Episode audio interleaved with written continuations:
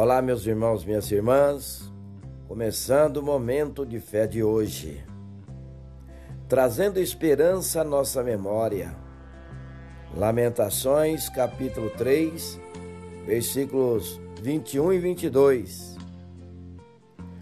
Todavia, lembro-me também do que pode me dar esperança. Graças ao grande amor do Senhor é que não somos consumidos pois as suas misericórdias são inesgotáveis. Por que temos tanta facilidade em recordar os momentos ruins?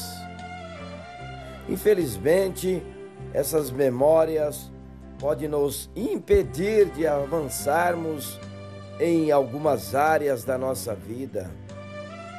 Essa armadilha pode nos levar a uma espiral de pessimismo e ingratidão. Para lutarmos contra isso, temos que nos esforçar em lembrarmos dos bons momentos. Alimentar a nossa fé um exercício diário.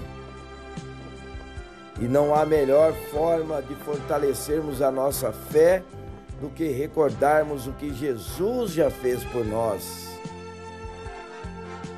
Traga à sua memória tudo o que Deus já fez por você.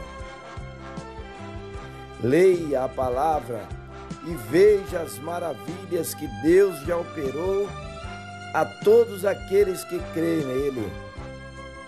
Persiga as suas promessas, aqueça o seu coração e volte-se para o alvo que é Jesus Cristo.